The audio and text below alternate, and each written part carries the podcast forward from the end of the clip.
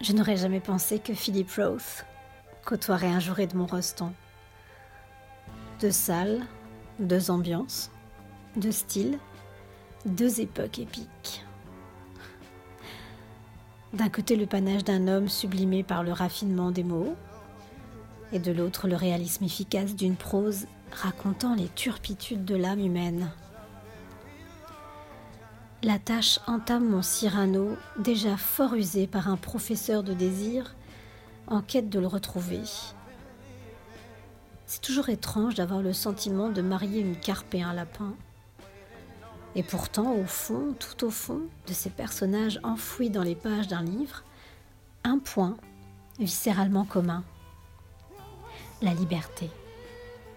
Alors ce soir, je la vole à Rimbaud, cette liberté libre, comme Apollinaire aurait pu dérober une Joconde.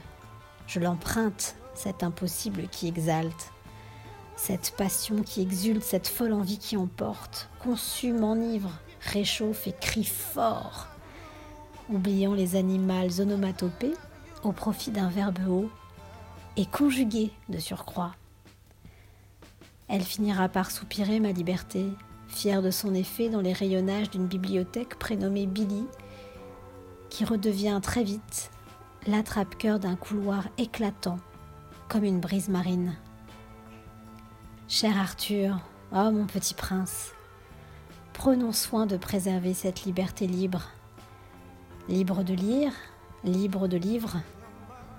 Certes, on ne voit bien qu'avec le cœur, mais à condition de savoir bien le lire. Cet après-midi, j'ai rangé ma bibliothèque. Non, c'est faux. Cet après-midi, la jouissance m'a envahi comme à chaque fois dans ce couloir.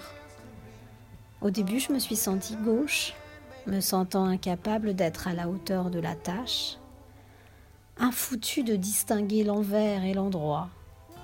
Et en pleine contemplation, je suis restée à huis clos, à me répéter ces paroles. Oh, par où commencer?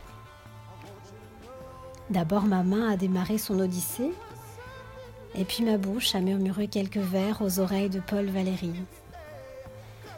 J'ai pleuré irréfragablement dans les bras de Gary. Elle levait le poing de concert avec Camus et rit aux éclats, oscillant entre l'humour noir de Desproges et la finesse des maximes d'Oscar Wilde. C'était vraiment une belle fête. Une belle fête que j'ai finie en me faufilant, toute rougissante, entre les pages les plus sensuelles du journal d'Anaïs Nin. Ouais, c'était vraiment une très belle fête d'anniversaire pour un 300e atelier d'écriture. Ma bibliothèque a trouvé son désordre, et moi l'envie un jour d'y trouver librement ma place Bon anniversaire, mon cher atelier. Je te lis, je te dévore, tu me remplis chaque jour. Encore.